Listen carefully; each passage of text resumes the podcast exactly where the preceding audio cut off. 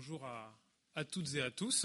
Donc je vais aujourd'hui vous parler euh, de, ces idées qui ont euh, eu pour euh, objectif d'aider le gouvernement de la défense nationale dans sa lutte pour défendre la patrie, comme on le, disait à ce moment-là, pour gagner cette guerre contre la Prusse et ses alliés, guerre qui a été, on va dire, mal, mal commencée après un mois de, combat. Euh, l'armée française, une grande partie de l'armée française est encerclée dans Metz. L'autre est vaincu à Sedan. L'empereur euh, est fait prisonnier. Il capitule. Euh, ça se passe le 2 septembre. Le 4 septembre, apprenant la nouvelle, des opposants au régime, menés notamment par Léon Gambetta, se réunissent à Paris, à l'hôtel de ville, proclament la déchéance du Second Empire et la constitution d'un gouvernement provisoire de la défense nationale avec l'objectif de continuer la guerre, de soulever euh, les forces vives de la France qui n'ont pas encore été engagées, et elles sont nombreuses encore à ce moment-là.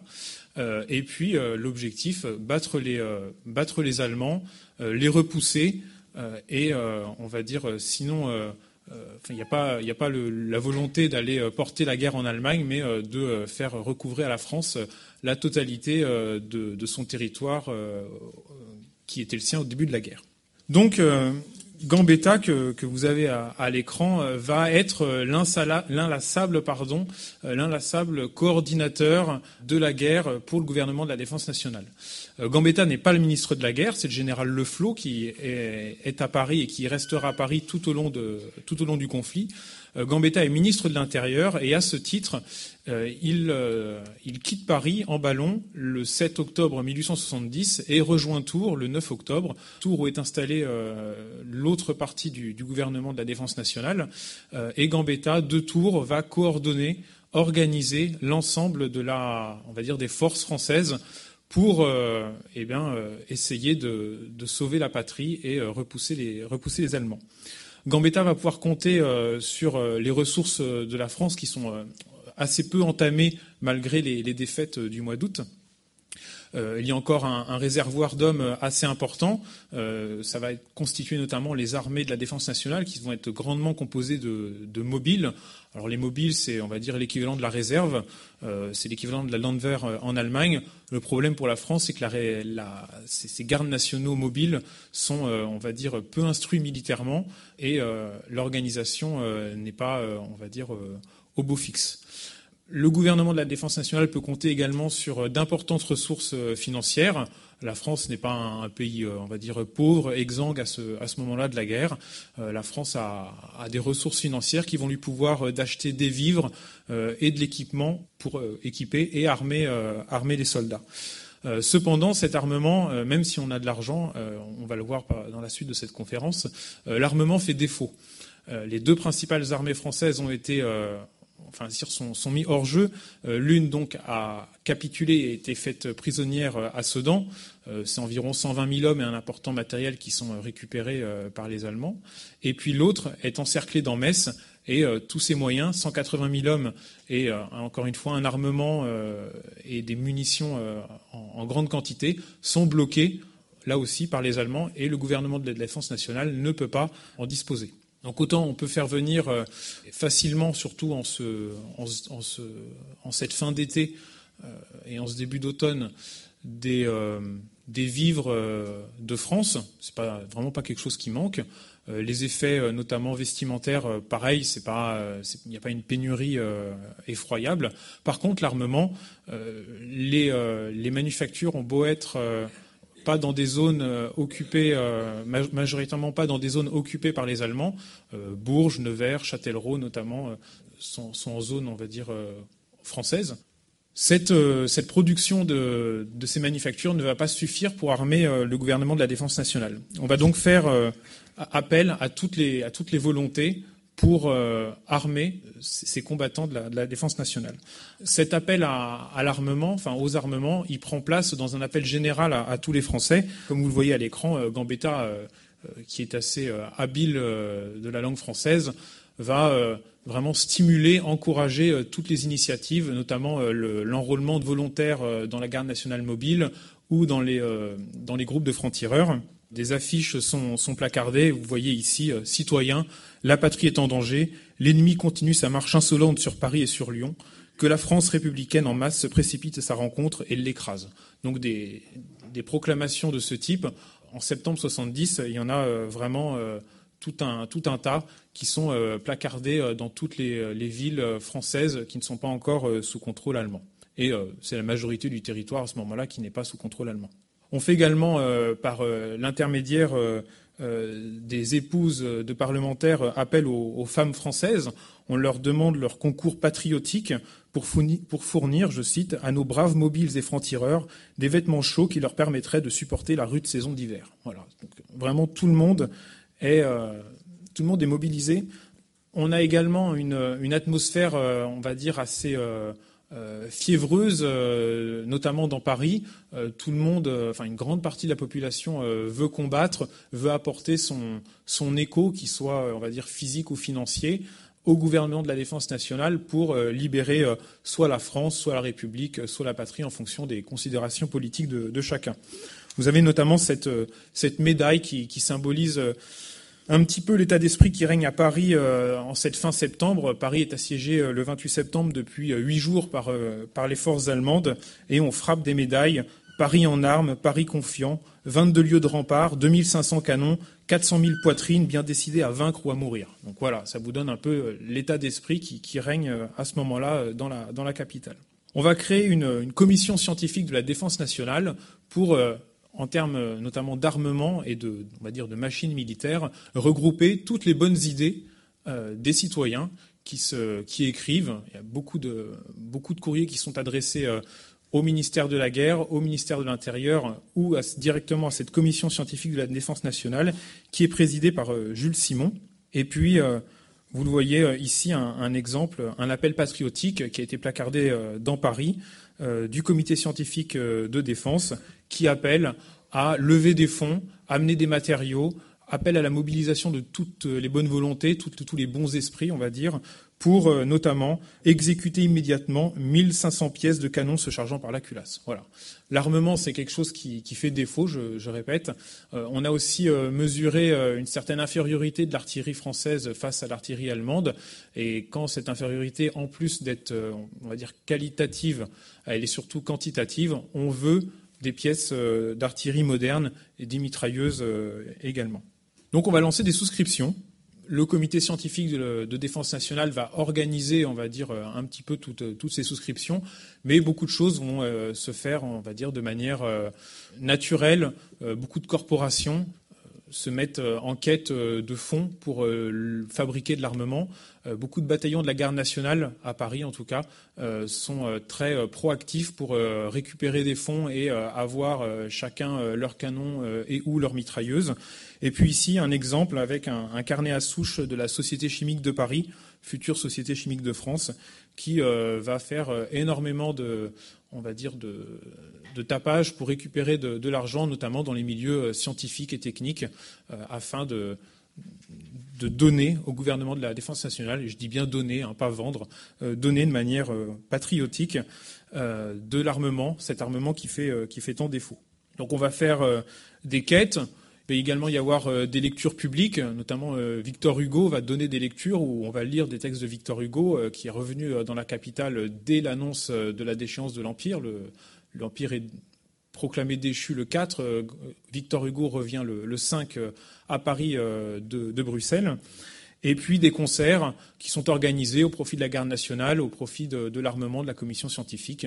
Je citerai notamment l'orchestre de Jules Padeloup qui, euh, à Paris, euh, organise de nombreux concerts au profit de la, défense nationale. Et puis en échange, on a ces objets qui sont ou donnés ou vendus en, fonction. ces jetons de souscription, celui de, l'industrie de la, chaussure qui offre le, canon le Saint-Crépin euh, au gouvernement, et puis euh, les euh, lecteurs du siècle qui offrent le canon Le Voltaire, toujours au, gouvernement. Alors ces dons se font aussi de manière, on va dire, matérielle. On voit là une représentation des patriotes de Suresnes, comme ces, comme ces légendés, qui offrent la cloche de leur église au gouvernement de la Défense nationale. Et puis une lettre le, père Rigaud, curé de la Bastide des Jourdans, c'est dans le Vaucluse, qui s'est dépêché de, monter deux cloches et un carillon pour célébrer la victoire décisive par un tédéum euh, mais ça n'arrive pas. Et je cite euh, La déplorable capitulation de Metz ayant reculé cette date et ajourné nos fêtes, je me fais un devoir glorieux de vous offrir, monsieur le ministre, pour être fondu en canon, tous ces terrains représentant un point total de 600 kilos, à la condition expresse qu'après la victoire définitive qui ne peut manquer de rester à notre drapeau, le ministère de la Guerre me rendra cloches et carillons semblables fondus à Paris avec un canon prussien de bronze. Voilà, donc le, patriotisme bat son plein, on croit euh, vraiment fort à la victoire. Et euh, à la suite de ce que proclame Gambetta, euh, on imagine le, même sursaut qu'en 1792. Euh, il faut sauver la patrie, la patrie est en danger. L'armée, une armée nouvelle, une armée de citoyens soldats, va vaincre parce qu'elle se bat pour sa patrie et non pas pour un despote impérial et tout ce que vous voulez. Cette armée de citoyens, tous ensemble, plus nombreuse, avec un but de guerre plus, noble, va refouler prussiens, bavarois et saxons hors, euh, des frontières. Alors il va y avoir également euh, beaucoup d'achats à l'étranger. Je, parlerai assez peu de, ça euh, aujourd'hui. Pas le, but de cette conférence. Mais sachez que le gouvernement de la Défense nationale, qui, comme je le disais, ne manque pas de liquidité, achète en grand nombre des armes en Belgique, en Angleterre et surtout aux États-Unis où les Américains s'empressent de revendre à la France les surplus de la guerre de sécession qui s'est terminée quatre ans auparavant à peu près. Donc énormément de matériel américain arrive en France, surtout de, l'armement euh, euh, d'infanterie, des, fusils, des revolvers. Et euh, outre cet armement, le gouvernement achète des productions américaines qui étaient destinées à d'autres pays. C'est pour ça qu'on se retrouve avec, par exemple, vraiment un exemple parmi d'autres. La France achète de nombreux fusils Remington américains, mais également des productions Remington destinées à l'Espagne, à l'Égypte euh, ou à d'autres pays, euh, ce qui fait qu'on a, entre guillemets, plein de fusils Remington différents. Donc, euh, c'est intéressant sur le plan d'objets aujourd'hui, notamment sur le plan muséal. À l'époque, en termes de logistique, c'est un cauchemar parce que le Remington égyptien et le Remington espagnol ne sont pas chambrés au même calibre. Et donc, euh, quand vous avez un Remington égyptien, bah, vous ne pouvez pas tirer des cartouches de Remington espagnol. Et euh, à l'époque, la logistique, euh, c'est un secteur assez déficient au sein de, l'armée et même du pays tout entier qui est, accaparé par la guerre. Donc en France, on, manque de, canons et donc on va le faire fabriquer par de, l'industrie privée. Vous avez ici euh, à l'écran euh, justement la commission scientifique de, la défense nationale qui euh, installe dans la chapelle du conservatoire des arts et métiers des pièces d'artillerie réglementaires qui ont été produites avant la guerre pour que des artisans, des fondeurs, des mécaniciens puissent venir les observer, comprendre leurs mécanismes, prendre des cotes et les fabriquer dans leurs ateliers pour le compte du gouvernement. Voilà le, canon, euh, on va dire, réglementaire français, le canon de, un canon de 7, car il tire des obus de 7 kg, qui a été mis au point par le capitaine de Réfi au début de l'année 70, qui n'est pas présent en très grand nombre dans les armées françaises au début de la guerre. Et ce canon à chargement par la culasse, qui, on va dire, répond globalement aux, aux effets du, canon Krupp euh, allemand, ce canon va être euh, celui qui va être le plus copié par euh, les industriels français. c'est ce type de canon qui, après souscription auprès de lecture publique de Victor Hugo, est baptisé le Victor Hugo. Alors c'est pas celui qui est à l'écran, hein, c'est un autre, c'est un canon du même type. Celui-ci a été fabriqué à Paris par les ateliers Perrin et Perrin et compagnie, qui ne sont pas des, qui sont des fondeurs notamment de, cloches euh, et d'autres euh, statues, etc., en, bronze notamment. Les ateliers Perrin se, mettent à fabriquer des canons, et c'est un canon de ce type qui est nommé Victor Hugo en l'honneur du grand poète républicain. Victor Hugo qui va vouloir par modestie que son canon soit baptisé Châteaudun en l'odeur de la ville de Châteaudun qui a été mise à feu par, les Bavarois. Et puis Victor Hugo qui, dans, l'année terrible, euh, livre quelques vers sur, euh, sur ce canon euh, qui porte son nom et qui, donc, qui, l'appelle à, à, venger la France de la barbarie allemande. Comme je disais, la France manque de canons et on s'est rendu compte des effets que pouvaient euh, importants et, non négligeables que pouvaient produire les, mitrailleuses. En 1870, la France part en guerre avec environ 190 mitrailleuses qui sont appelées à l'époque euh, des canons à balles. Euh, ça ressemble à des canons et ça tire des balles, d'où ce, nom. Mais c'est l'un des ancêtres de la mitrailleuse. On s'est rendu compte des effets importants que pouvait causer cette arme et très vite on va vouloir chercher à en fabriquer d'autres pour pouvoir euh, bah, tout simplement euh, livrer euh, encore une fois des, effets considérables aux troupes, aux troupes allemandes. Donc ce, modèle de mitrailleuse est copié par les, artisans français et puis on, en achète d'autres, notamment la Belgique, que là encore on copie pour fabriquer cet armement qui manque. À l'écran, vous avez une, mitrailleuse Christophe et Montigny, une fabrication belge que le gouvernement de la Défense nationale achète en, nombre assez important. Et puis ici, une mitrailleuse Gatling qui provient des surplus de la guerre de sécession et que, pareil, les industriels français pourront copier pour euh, continuer d'armer les, troupes de la défense nationale. Les artisans font comme ils peuvent. Parfois, on manque de matériaux, on n'a pas le savoir-faire, ce qui conduit à quelques réalisations euh, qui sont, on va dire, euh, euh, totalement non réglementaire, comme, euh, ce canon à balles de Réfi, où l'enveloppe de bronze est totalement absente et où l'affût n'est pas en bois, mais euh, en, acier. Donc on a des choses totalement nouvelles qui sont mises au point à ce moment-là. On va également concevoir des armes là qui n'ont plus rien à voir avec ce qui, existe, à part un mécanisme qui, va être copié. C'est le cas de la, mitrailleuse Bolet, euh, qui est mis au point euh, à l'automne 70. Cette mitrailleuse qui, euh, comme ça, ressemble grosso modo à une mitrailleuse Gatling, mais qui en fait reprend le même mécanisme que le canon à balles de Réfi. Alors la mitrailleuse Bollé, elle est mise au point par, cet homme, Amédée Bollé, qui est fondeur de Cloche au Mans. Amédée Bollé est, est, installé, enfin c'est une entreprise familiale qui est installée depuis plusieurs années au Mans et euh, Bollé répond à l'appel de, la défense nationale, va au Mans copier, prendre des notes et copier les, canons et les mitrailleuses qui passent euh, dans tout le territoire. Il y a des, euh, on va dire, ces armes sont itinérantes et voyagent dans toute la France pour que justement les mécaniciens, fondeurs, etc., charrons aussi pour les, pour les affûts puissent les, puissent les copier. Donc on a, la, on a eu la, chance, notamment pour, l'exposition, d'avoir accès aux, aux archives d'Amédée Bollé qui, qui, sont conservées, notamment à son carnet de travail. Et on peut voir euh, toute la démarche euh, de, cet industriel qui va donc euh, copier, comme il l'indique en haut, la, mitrailleuse de l'État. Donc on retrouve le profil du canon à balles de Réfi. Il a toutes ses notes à côté et puis ses, petits calculs qui, sont, qui sont pris. On voit les notes notamment pour les rayures, euh, la profondeur des rayures, euh, le grammage, euh, la balle, etc. Et puis, comme il ne peut pas la construire dans son atelier, qui, n'a pas les machines pour le faire, il va concevoir une arme au mécanisme similaire, mais à l'aspect totalement différent parce qu'il doit l'adapter à ses, à ses, capacités de production.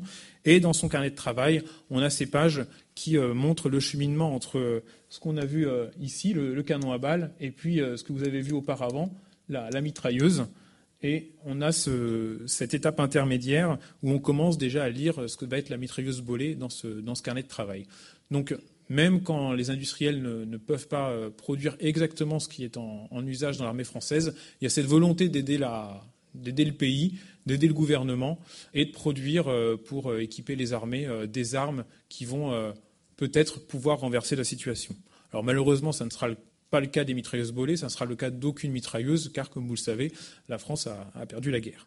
Mais euh, ces armes vont équiper, en plus ou moins grand nombre, les armées euh, de mobiles qui se battent pour euh, essayer de, contenir l'envahisseur allemand. Ça va également être le cas de, de Chevaliers et Greniers, qui sont deux industriels lyonnais, alors qu'ils sont par ailleurs capitaines pour Chevalier et lieutenants pour Grenier dans la garde nationale mobile lyonnaise et qui vont euh, mettre les ressources de leur usine, qui est une usine de, mécanique qui fabrique des machines-outils, euh, grosso modo. Ils vont mettre les ressources de leur, machine, de leur, usine, à la réalisation d'armes. Ici, une mitrailleuse qui a été nommée la Dioise, car offerte au 3e bataillon de la 2e Légion de la Drôme, donc bataillon qui a été formé dans la ville de Die. Pareil, quelque chose de complètement nouveau, avec il y avait 30 canons, il y a 25 tubes dans la mitrailleuse de, de l'État, le canon à balles de Réfi. Il y a 30 tubes dans la mitrailleuse Bollé. Il y en a 16 dans la mitrailleuse de Chevalier et Grenier, qui fonctionne grosso modo sur le même mécanisme, mais avec un aspect totalement différent, car, encore une fois, adapté aux moyens de production. On retrouve ça avec la mitrailleuse des frères Gabert, qui sont également lyonnais, et qui livrent une mitrailleuse de 8 tubes euh, à Lyon et qui va également armer euh, euh, les, mobilisés du Rhône.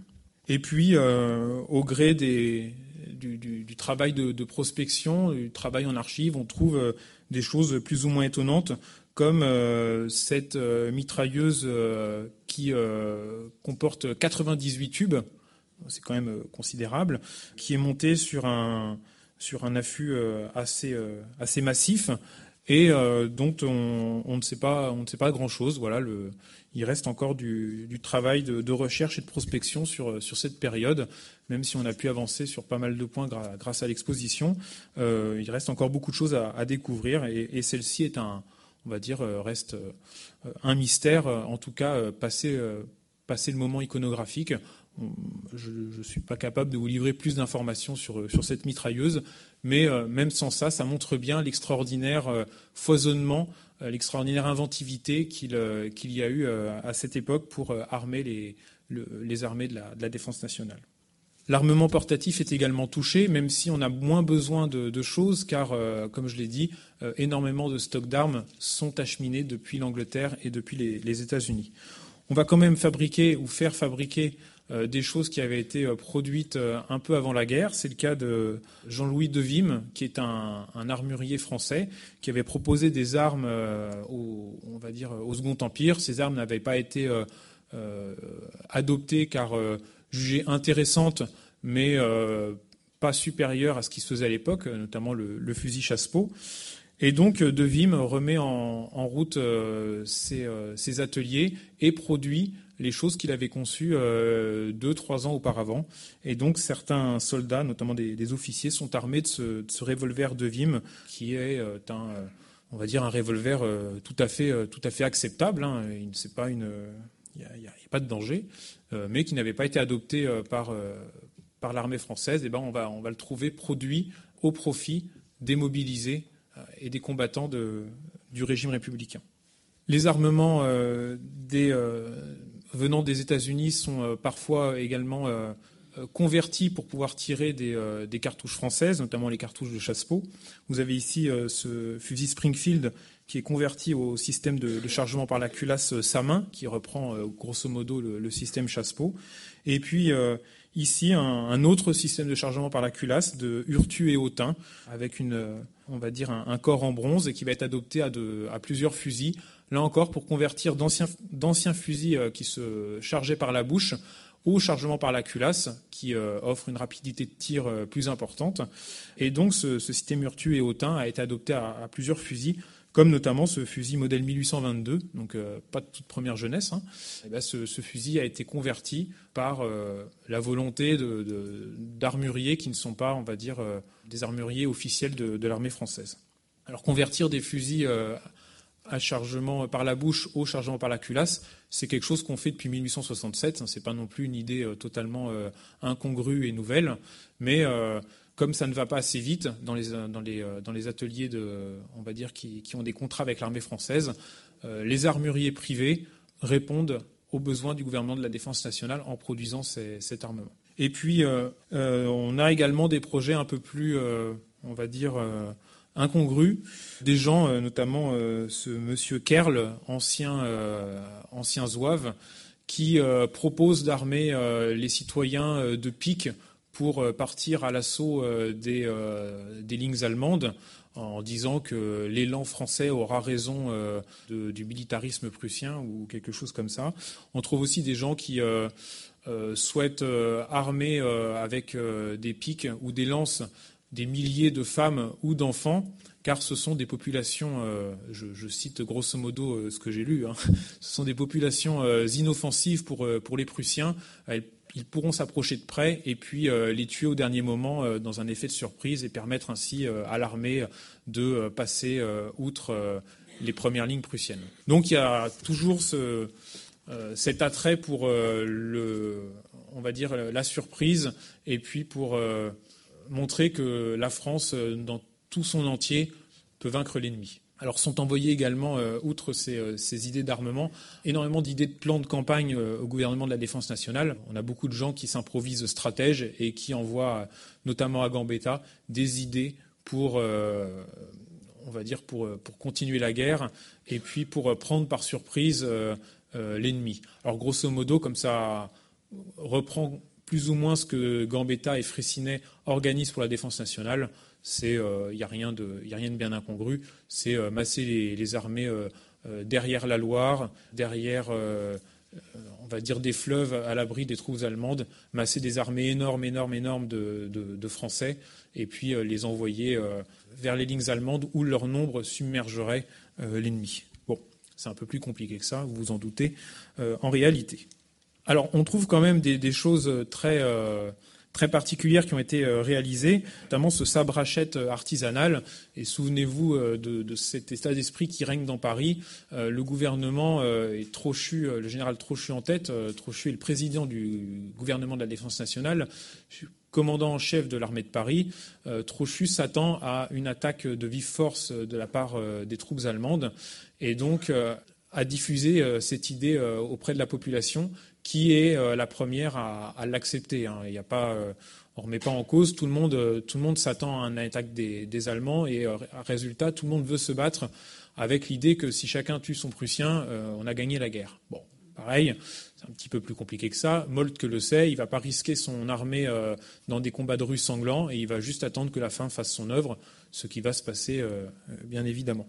Mais ça n'empêche pas certains citoyens de produire euh, ces armements euh, un petit peu loufoques, notamment voilà ce, sabre hachette, un sabre avec une, hachette qui se, glisse dans la poignée, et puis euh, c'est du deux en un. on a ça à la ceinture, et dix secondes après, on a un sabre dans la main gauche, une hachette dans la main droite, et on peut zigouiller du, prussien à tout va. Bon, pareil, hein, c'est une belle idée de l'esprit, mais ils ne viendront jamais. Mais voilà, tout le monde essaye de participer à l'effort.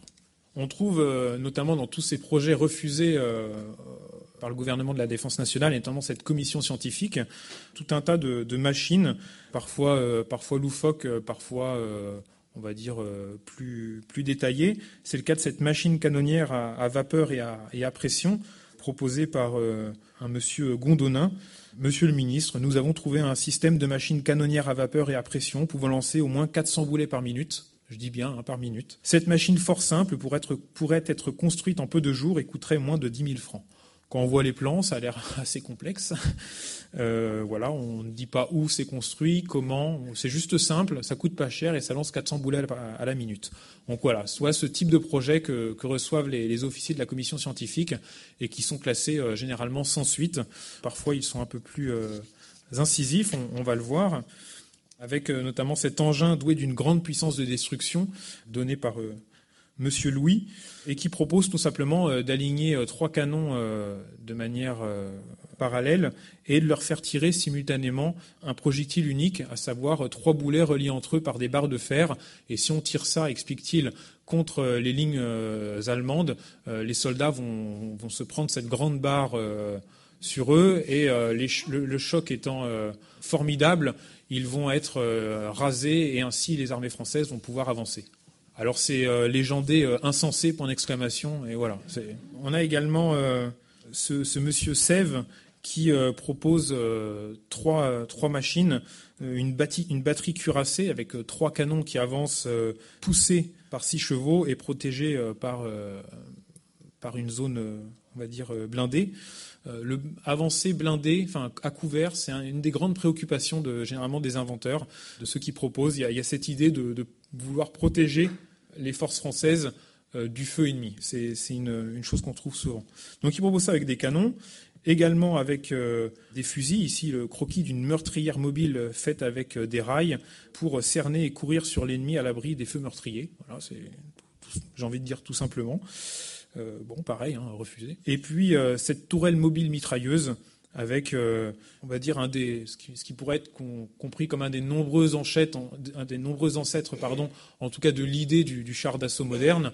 Alors je mets beaucoup de guillemets à tous les mots, hein, parce que voilà, ça reste des dessins, mais cette idée, encore une fois, d'avancer caché à l'abri du feu ennemi et de lui, de lui, proposer un, feu meurtrier pour, pour ses troupes.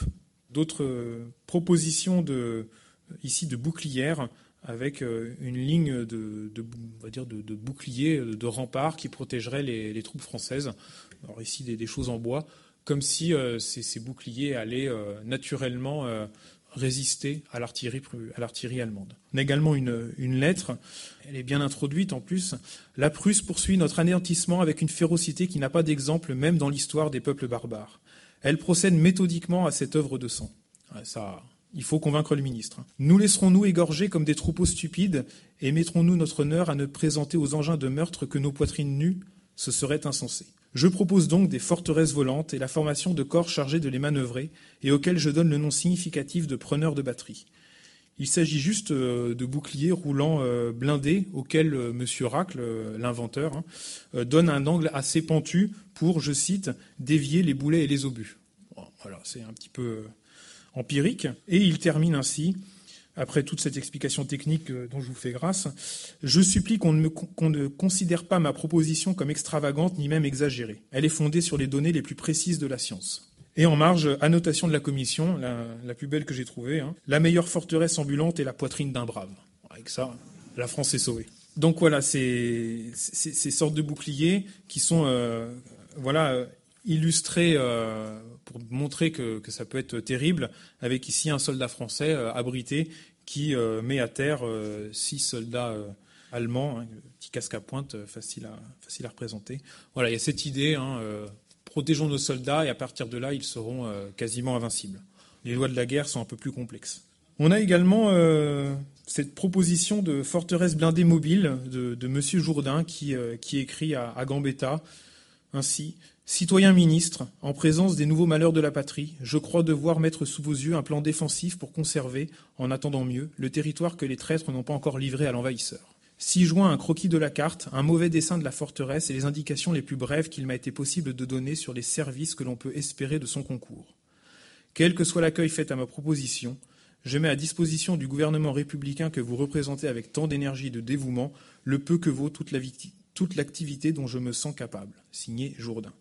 Donc euh, ce, monsieur Jourdain euh, dessine une, forteresse blindée mobile, euh, soulignée deux fois indestructible, qui comprendrait deux officiers, 20 hommes, des vivres et des munitions pour 30 jours. Donc c'est vraiment quelque chose d'énorme.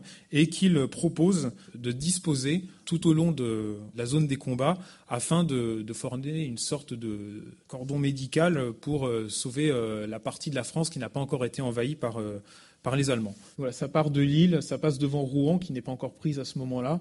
Euh, ça englobe Le Mans, pas Chartres, qui a été prise. Euh, ça passe sous Orléans, qui, vient d'être euh, reprise à, cette époque, Gien, et ça remonte jusqu'à Besançon, en passant par Lyon. Donc voilà, avec cette ceinture de, forts mobiles blindés, il y aurait une sorte de, cordon qui permettrait aux, Français de se réorganiser derrière et de reprendre le combat une fois que tout, tout aurait été rétabli.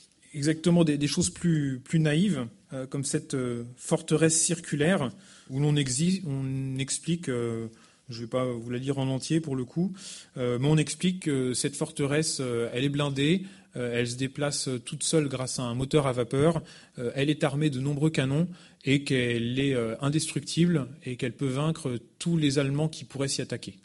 Bon, c'est un peu, voilà, c'est un beau programme. mais euh, ça n'explique pas comment on la fabrique, euh, comment, tout plein, tout plein de choses. Voilà. Mais il y a, voilà, vraiment tout un tas de personnes, certaines, euh, on va dire sérieuses et dont on sent malgré une idée peu réalisable des compétences en mécanique, en technique, et puis d'autres qui, qui offrent juste des idées qui sont loufoques, certes, mais il y a cette volonté, encore une fois, de, venir au, secours de, de, la patrie, de la République. C'est également le, cas avec cette agenèse la Genèse, proposée par, euh, par euh, M. Fauré, un, ancien zouave, euh, sous-titré La France libre ou la mort. La Genèse, batterie mitrailleuse blindée à vapeur, offerte gratuitement au gouvernement français pour être employée à la défense nationale et la protection des convois de blessés de vivres et de munitions qui circuleront bientôt sur les chemins de fer prussiens au cœur des territoires des incendiaires des ambulances de Wissembourg. Voilà. quelque chose qui est proposé mi-août, mi-août ou fin août, si mes souvenirs sont bons. Donc les premières défaites sont encore proches. On rêve encore à ce moment-là de porter la guerre en Allemagne et on propose ce, train qui, ce train un peu extraordinaire qui circulerait sur les, sur les chemins de fer. Alors le chemin de fer, ça se développe. On, a notamment la, trace d'un wagon blindé et armé qui, qui est en, service à Paris pendant le siège et qui aurait circulé euh, notamment sur euh, les voies euh, partant d'Austerlitz, partant de la gare d'Austerlitz vers, vers la province pour essayer d'appuyer les, armées de la défense nationale lors d'une tentative de, sortie de, Paris. Mais voilà, armée, blindée des wagons, les armées, c'est quelque chose que l'on retrouve de manière récurrente. Ici, le, projet de Berger de Cusset, un wagon blindé et mitrailleur. Un autre projet, alors cette fois plus, plus naïf, voilà, avec une locomotive euh, blindée par une espèce de, d'immense demi-sphère métallique, avec des pièces d'artillerie qui sont posées dessus.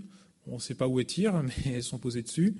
Euh, voilà, il y a armée des, armée des trains, cette idée que des nouvelles technologies d'alors, notamment la, locomotive qui permet de se déplacer euh, vite sur le, réseau ferré français, si on la blinde et qu'on l'arme, on a une, arme qui permettrait de, renverser la, situation.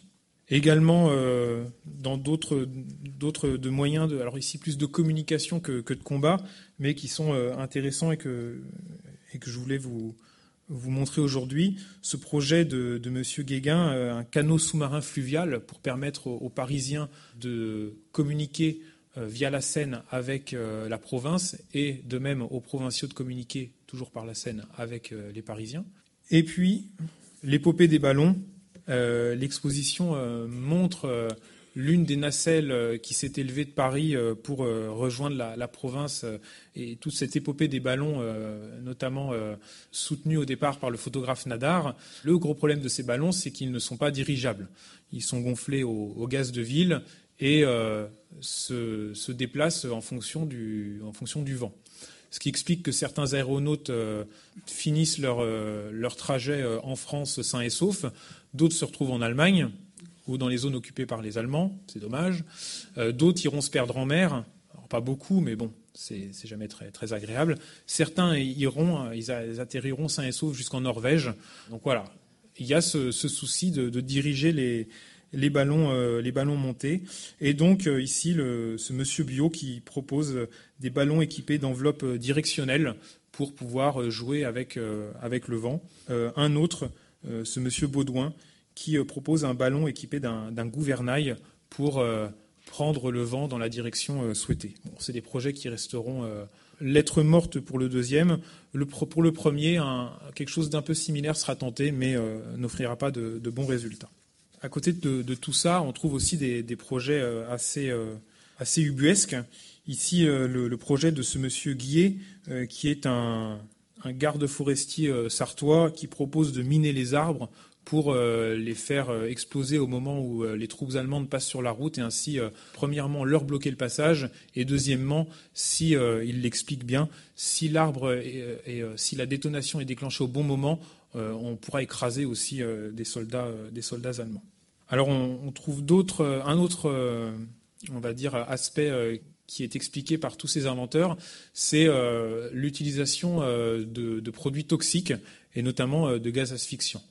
Donc c'est vrai que si on fait un bond dans le temps, on, s'aperçoit qu'en 1915, les Français euh, seront, euh, étant touchés, les premiers à protester contre la barbarie allemande d'utiliser des gaz de combat. Dès 70, c'est un rêve qui ne devient pas réalité, mais euh, qui est fortement souhaité. On a ainsi M. Planchu qui écrit à M. Gambetta Il est du devoir de tout Français de concourir à la défense nationale selon ses moyens et ses aptitudes. La crainte que ma lettre tombât entre les mains des Prussiens m'avait jusqu'ici empêché de vous l'adresser. Mon idée pourrait ne pas être inutile, voici. Et donc là, il explique euh, l'idée de, vaporiser à l'aide de pompes un mélange de sulfure de carbone et de phosphore pour enflammer les Allemands qui monteraient à l'assaut de Paris.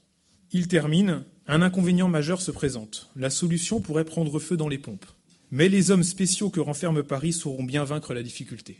On a également euh, un autre, euh, une autre proposition de M. de la Morinière qui écrit à Monsieur le directeur du comité de la défense nationale Je viens vous soumettre trois moyens de défense. Il propose tout d'abord de construire un grand nombre de ce qu'il appelle des locomobiles à vapeur, en gros des locomotives qui euh, pourraient se mouvoir sur tout type de terrain, armées de canons et de mitrailleuses, et elles pourraient aussi lancer de grands jets de vapeur, évidemment sur les Allemands. Il propose également de piéger les routes en installant des explosifs dans des tranchées euh, camouflées, et ainsi euh, les faire exploser au moment où les Allemands passent.